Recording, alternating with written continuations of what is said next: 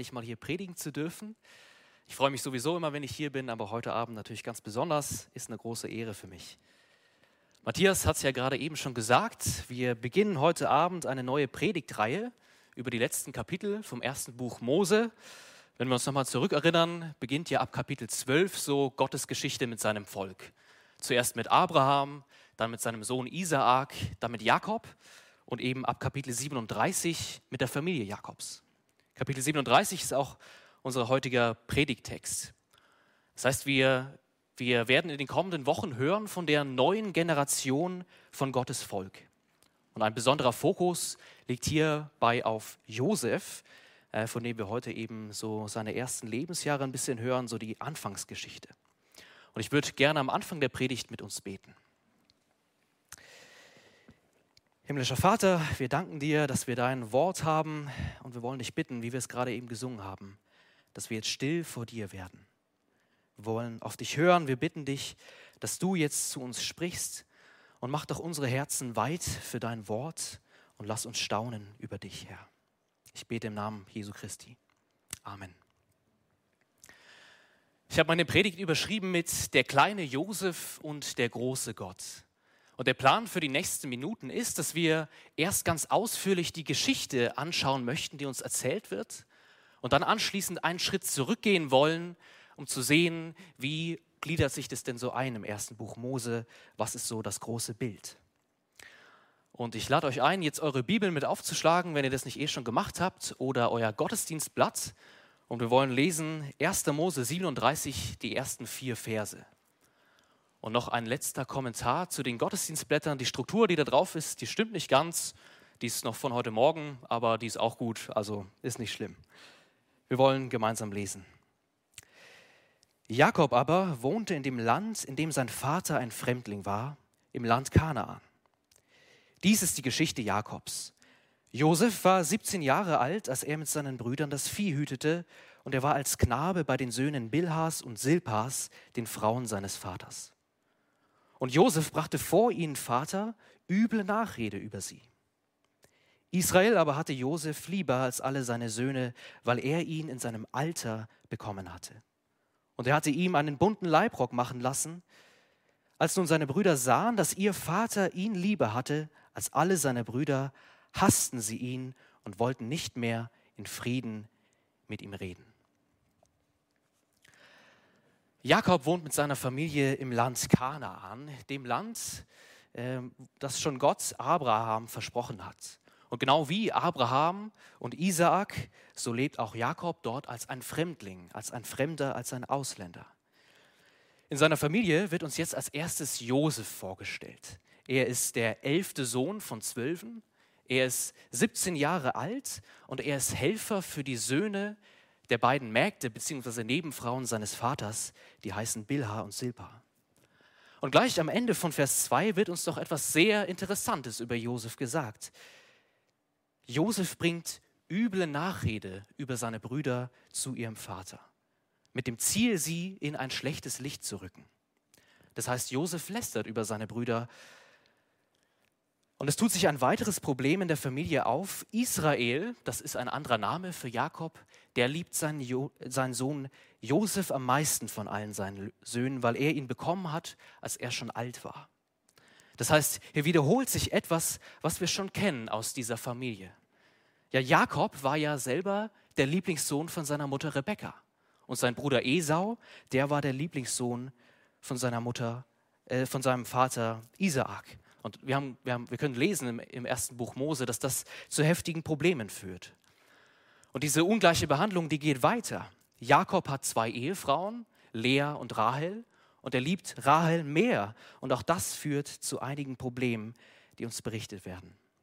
Das heißt, Vers 3 sagt uns über Jakob, er hat nichts dazugelernt. Er scheint unbelehrbar zu sein.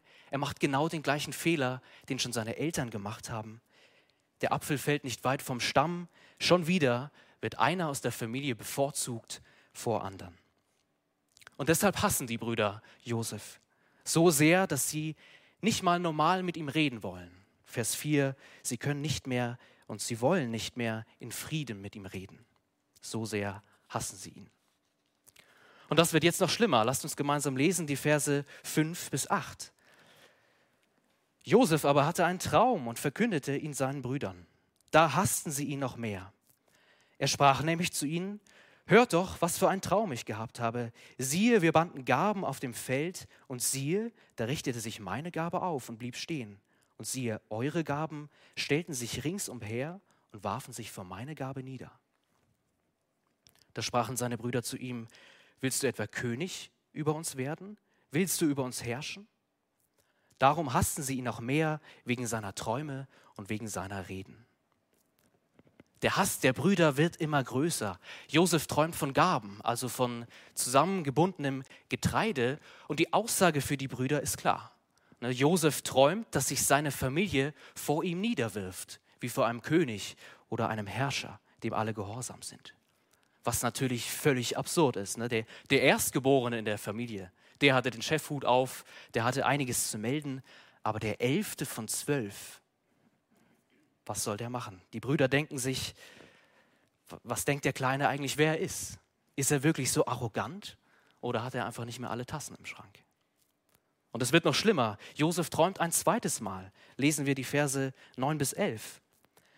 Er hatte aber noch einen anderen Traum, den erzählte er seinen, Bruder, seinen Brüdern auch und sprach, Seht, ich habe wieder geträumt und siehe, die Sonne und der Mond und elf Sterne beugten sich vor mir nieder.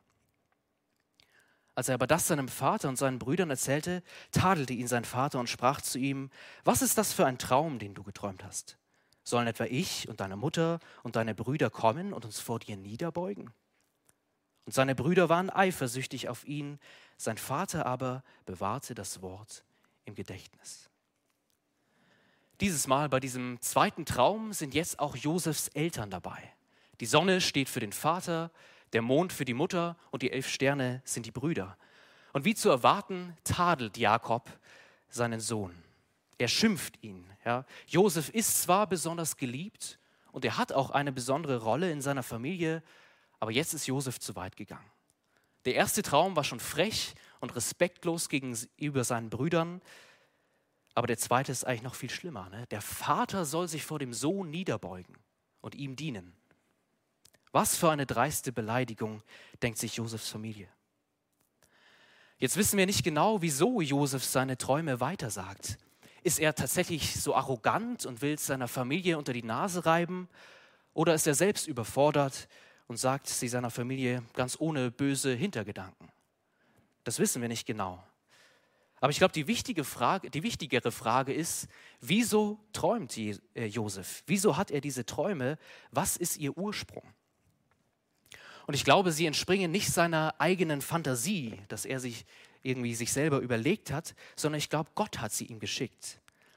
Das wird jetzt hier nicht explizit gesagt, aber alle Träume im ersten Buch Mose kommen letztendlich von Gott. Zum Beispiel der Traum von Jakob mit dieser Himmelsleiter, wo die Engel Gottes auf und ab gehen. Er ist gerade auf der Flucht vor Esau zu seinem Onkel Jakob und dann kriegt er von, Traum, äh, von, von Gott diesen Traum. Und genauso auch später in der Geschichte von Josef. Ja, es kommen noch mehr Träume vor und auch sie stammen von Gott. Josef träumte ja auch zweimal dasselbe und die Aussage ist, der Inhalt der Träume, der wird ganz sicher passieren. Ja, ganz sicher sieht der Erzähler der Geschichte die Träume auch als prophetisch an, weil sie sich später erfüllen würden. Das heißt, auch wenn das normalerweise nicht so ist, auch in unserem Leben, so ist es doch bei Josef so, dass Gott ihn träumen lässt. Und ich glaube, Jakob ahnt das. Er ahnt, dass gerade irgendetwas Besonderes passiert, weil er sich diese Worte im Hinterkopf behält. Vers 11.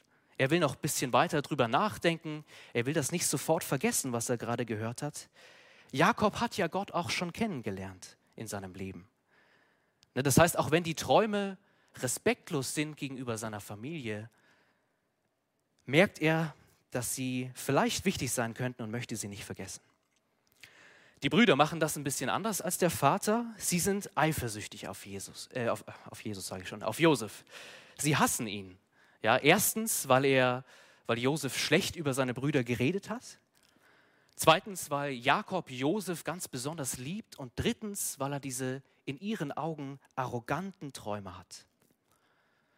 Ist hier eine ganz interessante Vorstellung von dieser Familie Jakobs, oder? Ich wäre nicht so gerne Teil davon, weiß nicht, wie es euch da geht. Ich denke, wir als Leser merken, dass es bald richtig krachen wird. Das kann nicht, das kann nicht gut gehen. Und die Geschichte geht weiter. Lasst uns lesen, Verse 12 bis 17.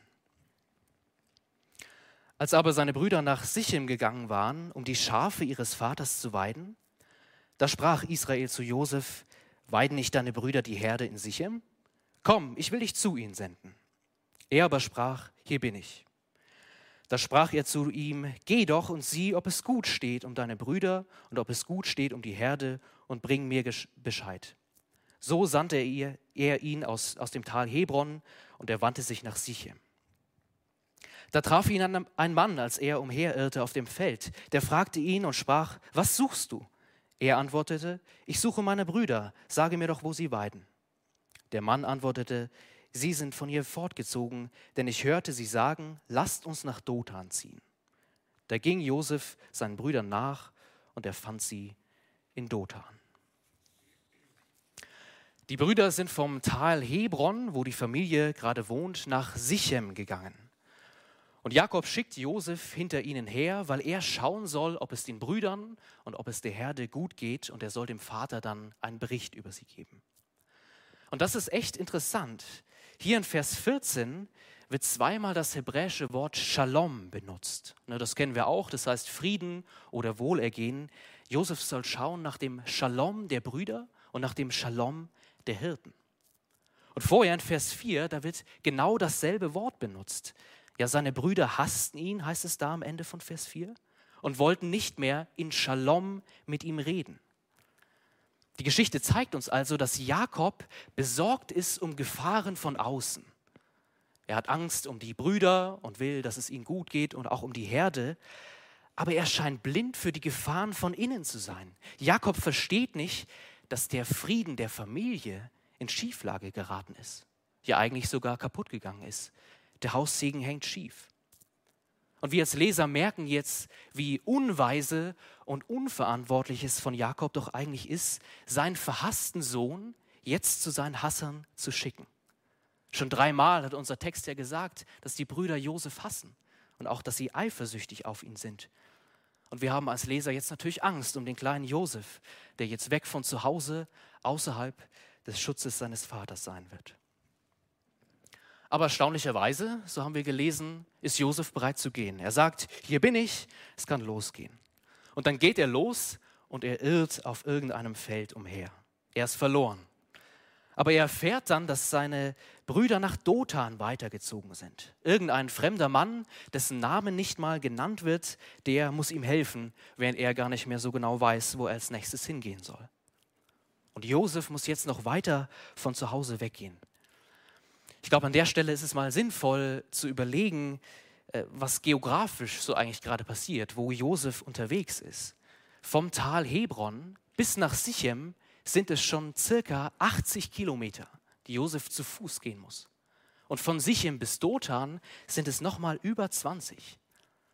Ne, wenn man das so liest und es nicht weiß, könnte man ja denken, Josef macht einen schönen äh, Spaziergang am Nachmittag. Aber das ist überhaupt nicht so. Über 100 Kilometer zu Fuß. Josef ist mehrere Tage unterwegs. Und dann läuft er ausgerechnet an der Stadt Sichem vorbei. Das ist die Stadt, wo vor nicht allzu langer Zeit seine Schwester Dina, die Tochter Jakobs, vergewaltigt wurde. Und ihre beiden Brüder, Simeon und Levi, haben sich dafür gerecht. Ja, sie haben durch Tricks dafür gesorgt, dass sich alle Männer in Sichem beschneiden lassen. Und als sie dann wundkrank im Bett liegen, kommen Simeon und Levi und bringen alle um und plündern die Stadt. Und an dieser Stadt zieht Josef jetzt vorbei. Er ist hartnäckig, aber er ist auch ganz alleine unterwegs auf einer langen und gefährlichen Strecke. Ohne den Schutz seines Vaters. Josef ist verwundbar. Aber dann, endlich findet er seine Brüder. Ah, da sind sie ja. Herr Josef hat sich wahrscheinlich gefreut, als er sie endlich gesehen hat nach dem langen Weg. Und seine Brüder haben sich wahrscheinlich auch gefreut, aber aus ganz anderen Gründen. Ich lese vor die Verse 18 bis 20. Als sie ihn nun von ferne sahen, ehe er in ihre Nähe kam, beschlossen sie, ihn heimlich umzubringen. Und sie sprachen zueinander, seht, da kommt der Träumer daher. Und nun kommt und lasst uns ihn töten und in eine Zisterne werfen und sagen, ein böses Tier habe ihn gefressen. Dann wollen wir sehen, was aus seinen Träumen wird. Als Leser können wir jetzt der Konversation der Brüder zuhören und die Geschichte aus ihrem Blick sehen. Und das Erste, was sie sehen, ist Josef, als er noch weit weg ist. Sie haben ihn wahrscheinlich an, erkannt an seinem tollen Rock, den sein Vater extra für ihn gemacht hat. Das Symbol der väterlichen Liebe, den er auch auf dieser Reise trägt. Und so brauchen die Brüder nur ganz kurz, um zu beschließen, Josef jetzt umzubringen. Der Hass in ihren Herzen wird jetzt zu einem hinterlistigen Plan. Sie wollen ihn töten, in eine Zisterne werfen und das Ganze dann auf ein Raubtier schieben, um so ihr böses Tun zu vertuschen. Es wird uns nochmal verraten, was genau sie zu diesem schrecklichen Plan verleitet. Es sind die Träume, wegen denen sie eifersüchtig sind. Ja, sie nennen ihn den Träumer oder man könnte auch sagen, schaut, da kommt der Meister der Träume. Ja, sie, sie spotten über ihn und jetzt wollen sie seine Träume durchkreuzen. Aber es schreitet jemand ein, Vers 21 und 22. Als Ruben dies hörte, rettete er ihn aus ihren Händen, indem er sprach, wir wollen ihn nicht ums Leben bringen. Und weiter sprach Ruben zu ihnen, vergießt kein Blut, werft ihn in die Zisterne dort, aber legt nicht Hand an ihn an. Er wollte ihn aber retten aus ihrer Hand und ihn wieder zu seinem Vater bringen. Ruben ist der Erstgeborene der Familie Jakobs und er erscheint hier in einem positiven Licht. Er will den geplanten Brudermord verhindern und Josef retten. Und er macht das ziemlich schlau. Die anderen Brüder, die wissen ja nicht, dass er den Kleinen retten will. Das, das können nur wir lesen als, als äh, sozusagen als Leser. Aber jemanden in der Wüste in eine Zisterne zu werfen, das ist letztlich auch ein Todesurteil. Ne, so eine Zisterne, das war letztlich eine Grube in der Wüste die war in Fels gehauen, die war breit, die war tief und die hatte oben nur eine ganz kleine Öffnung, wo auch noch oft ein Stein drüber lag. Ne, das heißt, die Brüder dachten sich, Ruben ist auch dafür, Josef jetzt aus dem Weg zu räumen, indem man ihn da reinwirft. Aber insgeheim will er Josef wieder gesund und munter zu seinem Vater bringen. Also Ruben geht schlau vor. Und er geht auch ein ziemliches Risiko ein mit seinem Plan, den er vorhat. Ne? Was, wenn seine Brüder das nicht so toll finden, wenn Josef wieder zu seinem Vater kommt und die Story auspackt, dass seine Brüder über ihn hergefallen sind?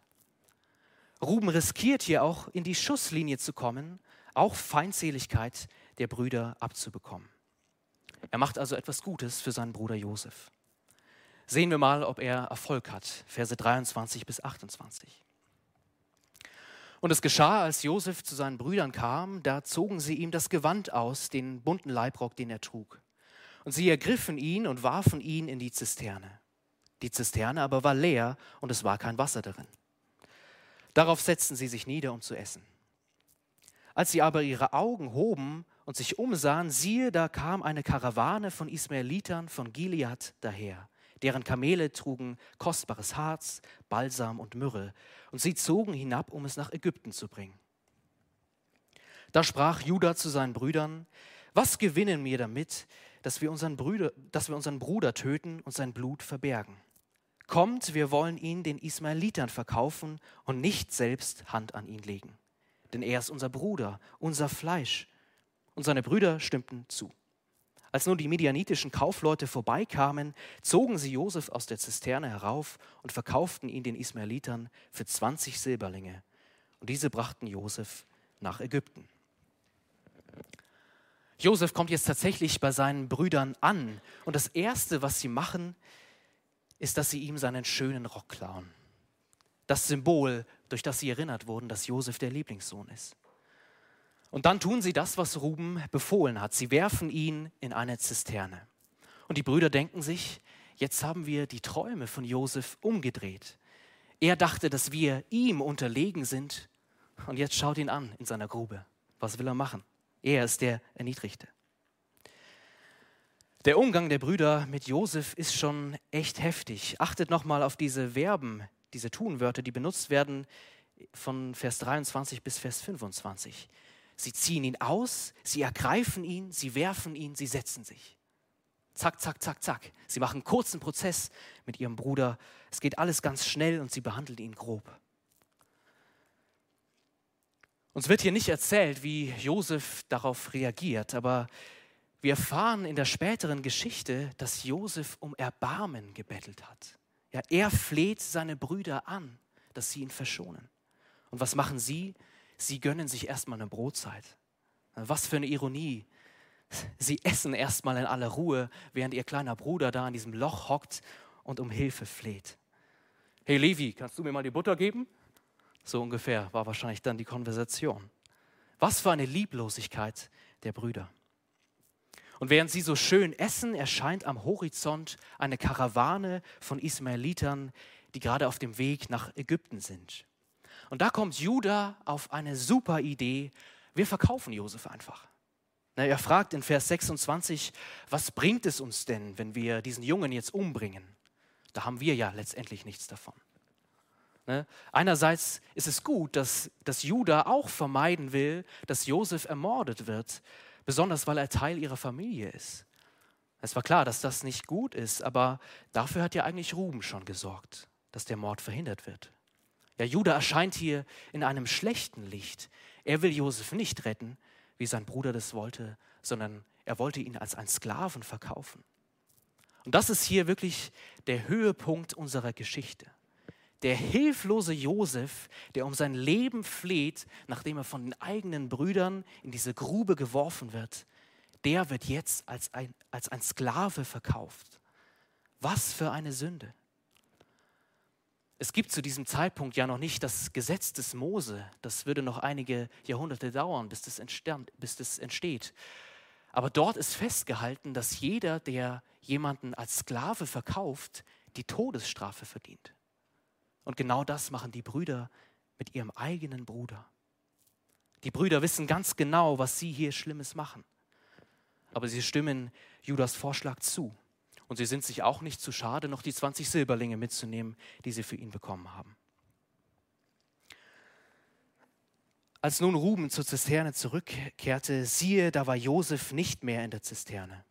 Da zerriss er sein Gewand, kehrte zu seinen Brüdern zurück und sprach, der Knabe ist verschwunden und ich, wo soll ich hin? Ruben war gar nicht dabei bei diesem Verkauf, den seine Brüder gerade durchgezogen haben. Und er ist entsetzt. Er kommt zurück zu der Grube und er sieht, Josef ist weg. Und aus Trauer zerreißt er seine Kleidung. Der junge und verwundbare Bruder ist verschwunden. Ruben hat ihn im Stich gelassen und er weiß, so kann er eigentlich nicht zurück zum Vater. Wie kommen die Brüder nun aus diesem Schlamassel raus? Nun, sie machen das, was sie schon geplant haben, bevor Josef überhaupt bei ihnen angekommen ist. Lest nochmal mit mir die Verse 31 bis 35. Sie übernahmen Josefs Leibrock und schlachteten einen Ziegenbock, tauchten den Leibrock in das Blut und sie schickten den bunten Leibrock ihrem Vater und ließen ihm sagen, das haben wir gefunden. Sieh doch, ob es der Leibrock deines Sohnes ist oder nicht. Und er erkannte ihn und sprach, es ist der Leibrock meines Sohnes. Ein wildes Tier hat ihn gefressen. Josef ist gewiss zerrissen worden. Und Jakob zerriss seine Kleider und legte Sacktuch um seine Lenden und trug lange Zeit Leid um seinen Sohn. Da machten sich alle seine Söhne und Töchter auf, um ihn zu trösten. Er aber wollte sich nicht trösten lassen, sondern sprach, ich höre nicht auf zu trauern, bis ich zu meinem Sohn hinabfahre ins Totenreich. So beweinte ihn sein Vater. Die Brüder gehen ziemlich schlau vor.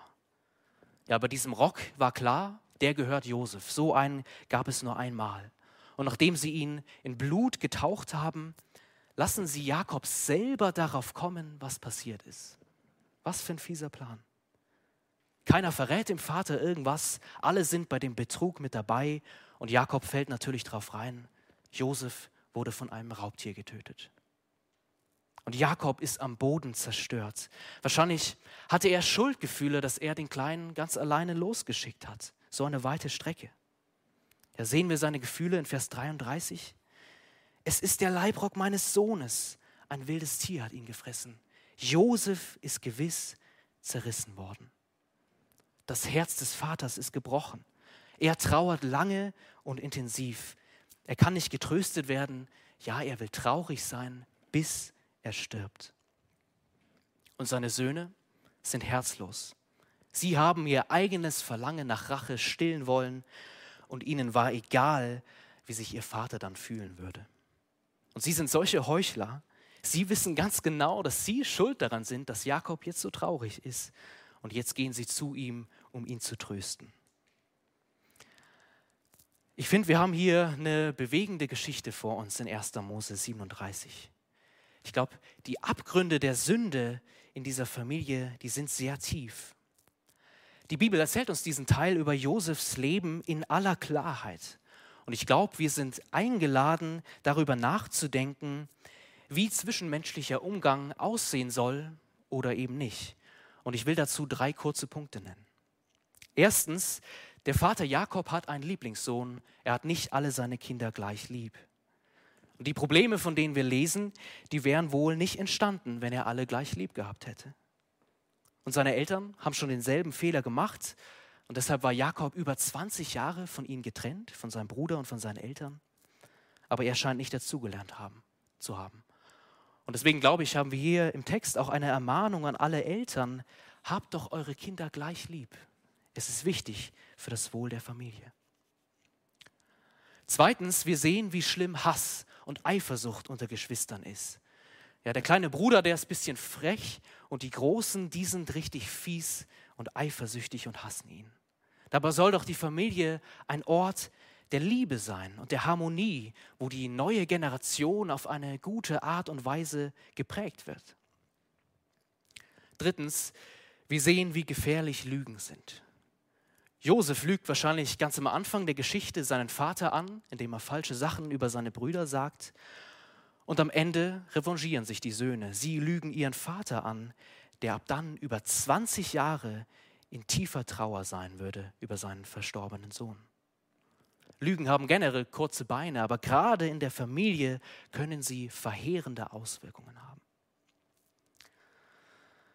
Ist ja eine recht große Familie, von der wir hier in 1. Mose 37 äh, berichtet bekommen. Ne? Äh, ich denke, wir haben jetzt einige Personen kennengelernt und ich würde jetzt gerne eine Frage in die Runde stellen. Ihr dürft auch gerne antworten. Und zwar, wer kommt in der Geschichte nicht vor? Hat jemand eine Idee? Wer kommt in der Geschichte nicht vor? Du warst, glaube ich, zuerst. Bitte? Die Mutter kommt auch nicht vor, das ist richtig. Hat jemand vielleicht noch eine andere Idee? Ja, Willi? Benjamin kommt auch nicht vor. Hat jemand noch die Idee, die ich hatte vielleicht? Wer kommt nicht in der Geschichte vor?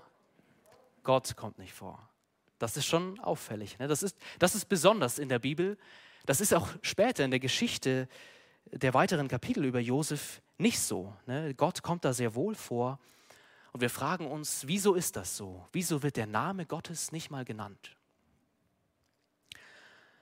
Ich glaube, wir sind dadurch eingeladen, als Leser darüber nachzudenken, was denn Gottes Rolle in diesem Kapitel 37 ist. Vielleicht ist es euch aufgefallen, ich habe Vers 36 noch gar nicht vorgelesen. Ich hole das mal nach. Aber die Midianiter verkauften ihn nach Ägypten an Potiphar, einen Kämmer des Pharao, den Obersten der Leibwache. Wir werden hier ganz am Ende nach der großen Traurigkeit des Vaters als Leser nochmal daran erinnert, Josef ist gar nicht tot, sondern er ist in Ägypten angekommen. Und wir sind eingeladen, weiterzulesen. Die Geschichte mit, mit Josef ist hier nicht vorbei, sondern eigentlich fängt sie erst so richtig an. Wir müssen uns jetzt ein bisschen gedulden, weil wir erst in den kommenden Wochen noch, noch mehr hören werden, wie es weitergeht und was Gott vorhat. Aber ich will uns hier schon mal einen kurzen Vorgeschmack geben. Gott hat Josef ganz bewusst nach Ägypten gebracht. Ja, es ist wichtig, dass er dort ist. Er wird von Gott benutzt werden, um das Überleben seiner Familie, dem Volk Gott, Gottes zu sichern. Ja, Josef wird in eine Position kommen, wo er das Volk Israel vor einer Hungersnot retten wird. Und auch ganz Ägypten und, und viele andere Völker. Ja, durch Josef wird Gottes Volk auch in das Land Goshen kommen. Ein sehr fruchtbares Land, wo das Volk Gottes in, in, in großen Zahlen wachsen wird. Gott wird Josef auch gebrauchen, um die Verheißung zu erfüllen, die Gott schon Abraham einige Zeit vorher gegeben hat. Er hat zum Beispiel, Gott hat zum Beispiel zu Abraham gesagt, und ich will dich zu einem großen Volk machen und dich segnen und deinen Namen groß machen und du sollst ein Segen sein. Das heißt, wir sehen in der Geschichte, dass Josef Gottes Werkzeug ist. Und wir sehen das auch in unserem Text. Wenn wir nochmal drüber nachdenken, die, die Träume, die Josef hat, die kommen direkt von Gott. Und sie deuten an, was passieren wird in der Zukunft. Gott hat Josef zu einem ganz bestimmten Auftrag erwählt und das wird hier schon angekündigt.